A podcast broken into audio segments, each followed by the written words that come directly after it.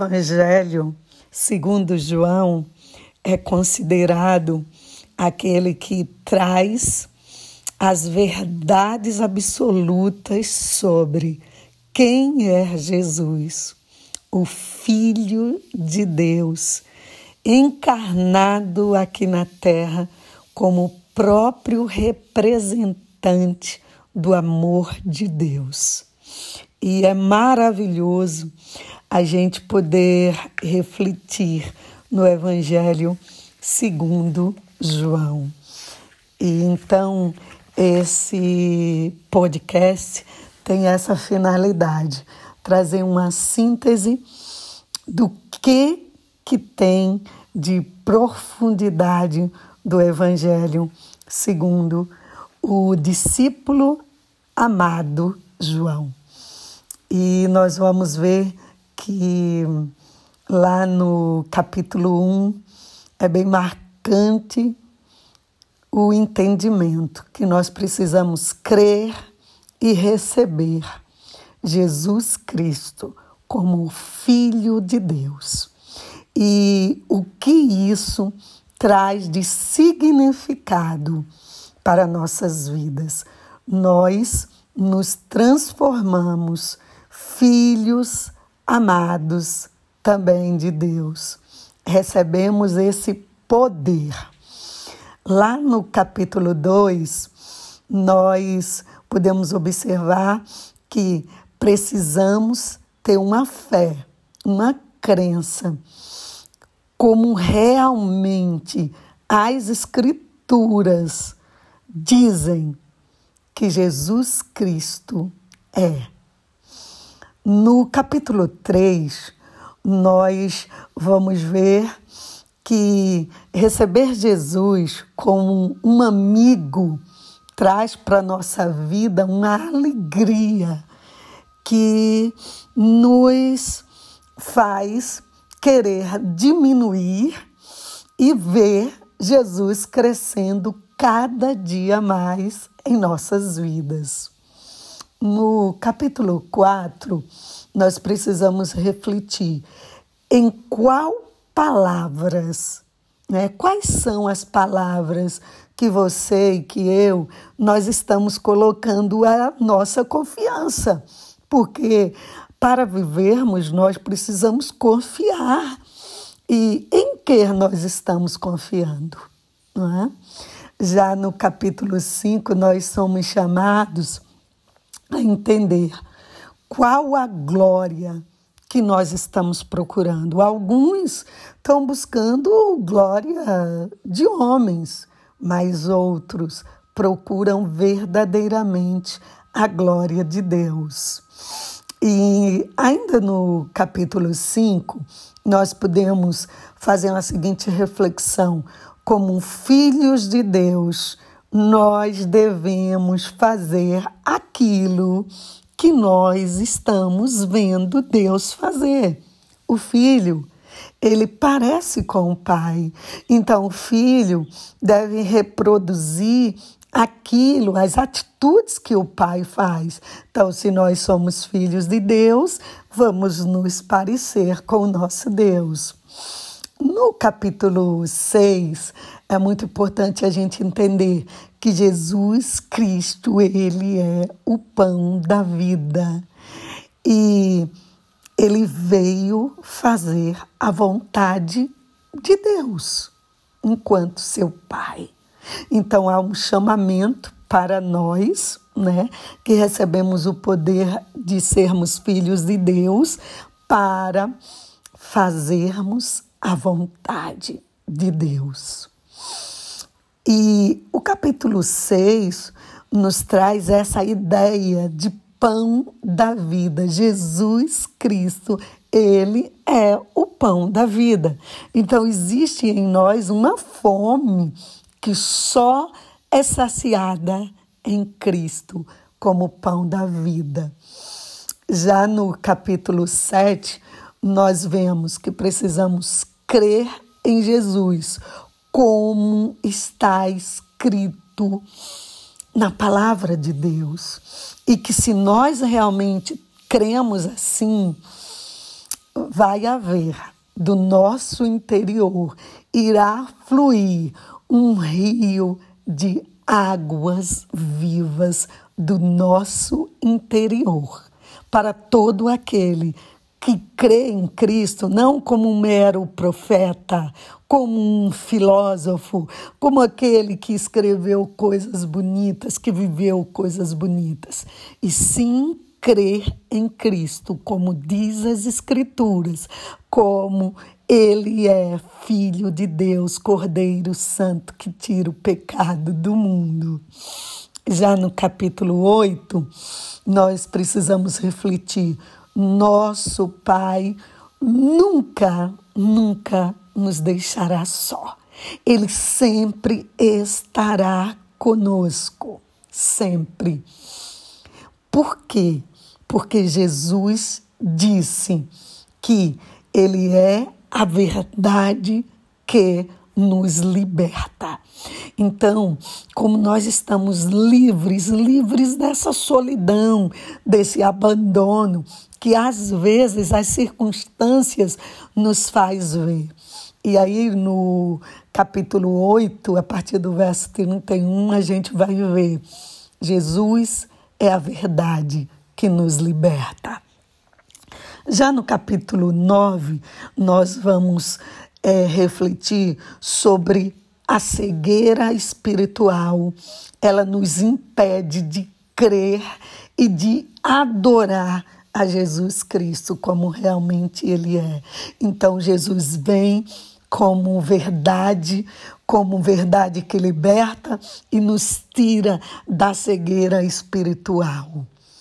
Já no capítulo 10, nós vamos ver que aquele que crê em Cristo, como realmente Ele é pão da vida, nós vamos ter uma vida abundante. Jesus morreu para nos dar uma nova vida, mas a vida que Jesus tem para nós é uma vida abundante. E no capítulo 11, a marca vem para Maria. Maria, aquela que teve uma vida aos pés de Jesus, que derramou tudo aquilo de mais precioso, o seu perfume caro, o seu vaso de alabastro. Então é uma vida aos pés de Jesus. E nós precisamos também ter uma vida aos pés de Jesus. Já no capítulo 12, nós vamos ver que precisamos morrer para a nossa própria vida. Quando nós morremos para a nossa própria vida, isto nos leva a frutificar muito. E é isso que Deus quer para nós, uma vida que frutifica muito. E nós vamos ver, né, no capítulo 12 ainda, que o amor egoísta à própria vida nos faz perder. Então, aquele que, que tem um amor totalmente egoísta à sua própria vida, ele está pensando que ganha a sua própria vida, mas esse ganho não é ganho, é morte. Já no capítulo 13, é, nós vamos ver que Jesus ele nos manda, ele, ele nos diz que o mandamento que ele deixa para nós é esse: amemos uns aos outros. Assim como ele nos amou. Isso é um confronto, né? Nós somos confrontados no capítulo 13 de João, porque nós é, vamos precisar romper esse egoísmo para podermos amar uns aos outros como Jesus nos amou. No capítulo 14, nós vamos ver que Jesus é o caminho. Então, para segui-lo, nós temos que seguir os seus passos, nós temos que imitar Jesus, nós temos que sermos aqueles imitadores de Cristo, nós temos que ser realmente mais do que um imitador, nós temos que ser um seguidor, um discípulo de Cristo. Por quê? Porque Ele é o caminho. Então, nós vamos ver que quem crê em Cristo né, vai seguir né, os seus caminhos, os seus ensinamentos e poderá fazer, realizar as mesmas obras, as mesmas obras que Jesus fez, nós poderemos fazer como discípulos que seguem o seu caminho. E aí nós vamos ver que isso é impossível sem amar. Amar Jesus, obedecer aos seus mandamentos. É isso que nos faz discípulos de Cristo. Não adianta a gente dizer que, que assim, nós somos discípulos de Cristo se nós não obedecemos aos seus mandamentos. O capítulo 15 nos diz: sem Jesus, nada nós podemos fazer. Por quê? Porque o grande chamado é entendermos: Jesus é a videira, nós somos os galhos. E os galhos precisam estar enxertados na videira verdadeira, que é Cristo. Como ser reconhecido neste mundo que nós somos discípulos de Cristo? Não existe outra forma a não sermos, a não ser termos nossa vida enxertada na videira verdadeira que é Cristo. E nós sejamos os ramos que frutifica, que dá muito fruto para a glória de Deus. Porque Jesus, ele é, ele é essa videira que nos transforma, né, em ramos em verdadeiros amigos de Jesus. Já lá no verso, no capítulo 16, nós vamos ver permanecer em Jesus é permanecer em Suas palavras. Aquele que permanece em Jesus, permanece nas Suas palavras. E isso é o que glorifica a Deus. Cristo em nós é a glorificação do nosso Pai. Já no capítulo 16, nós vamos ver Jesus, ele enviou o seu espírito, o conselheiro, aquele, aquele que pega pelas nossas mãos. O espírito é quem nos aconselha. Ele foi enviado por Deus para que nós pudéssemos é, fazer aquilo que Jesus quer que a gente faça. O Espírito que Jesus enviou é o Espírito da verdade. Ele nos guia e precisamos entender que esse Espírito da verdade o mundo não pode receber. Por quê? Porque ele não recebeu Jesus ainda como seu Salvador e seu Senhor. E nós vamos ver ainda no, vers, no capítulo 16 que o que fazer em meio às aflições, porque esse é um grande ensinamento. Jesus diz ainda no capítulo 16, a partir do 32, no mundo, nós, como discípulos, teremos aflições, mas tenhamos bom ânimo. Jesus venceu o mundo. Nós, então, somos mais que vencedores em Cristo.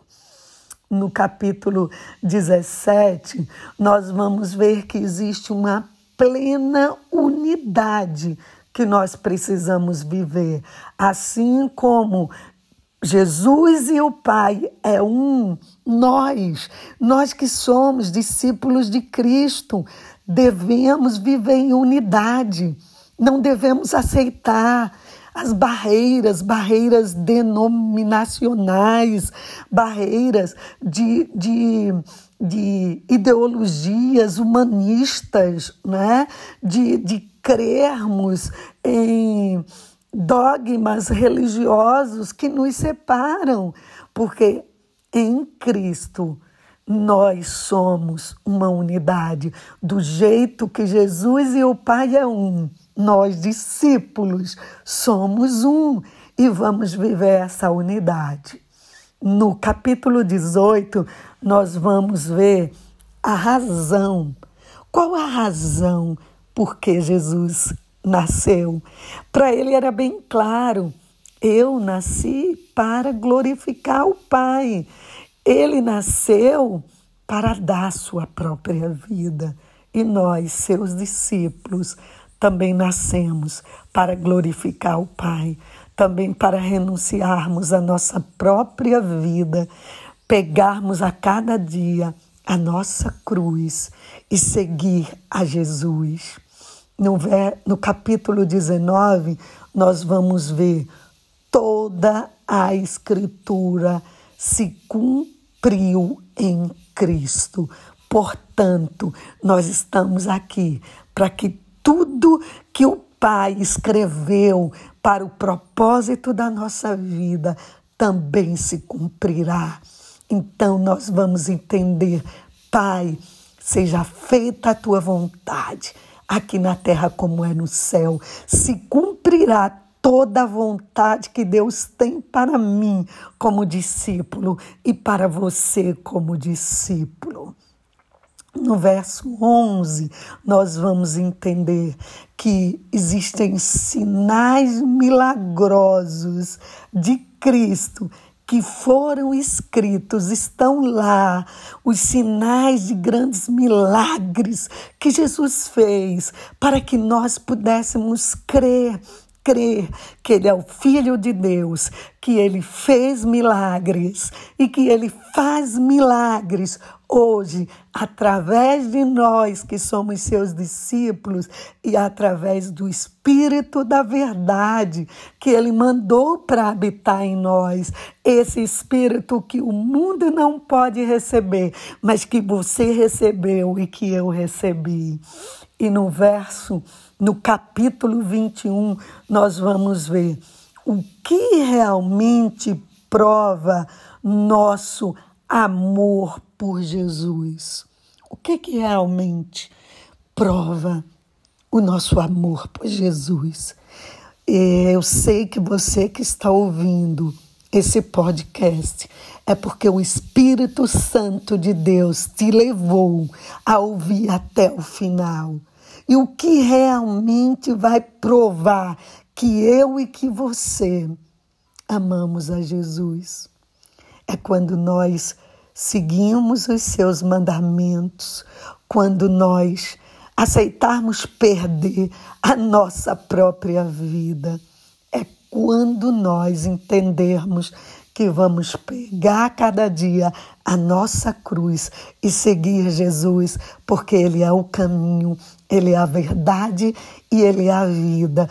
E se nós cremos nele, como diz as Escrituras, do nosso interior vai fluir rios de águas vivas, e por onde passarmos, iremos levar esses rios de águas vivas e seremos a luz deste mundo, seremos o sal para essa terra.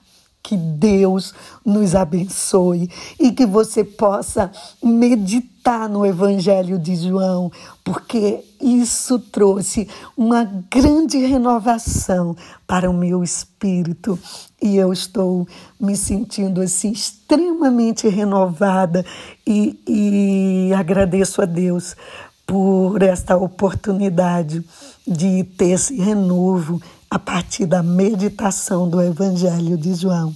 Que Deus te abençoe, discípulo de Cristo. Nós estamos em unidade. Amém?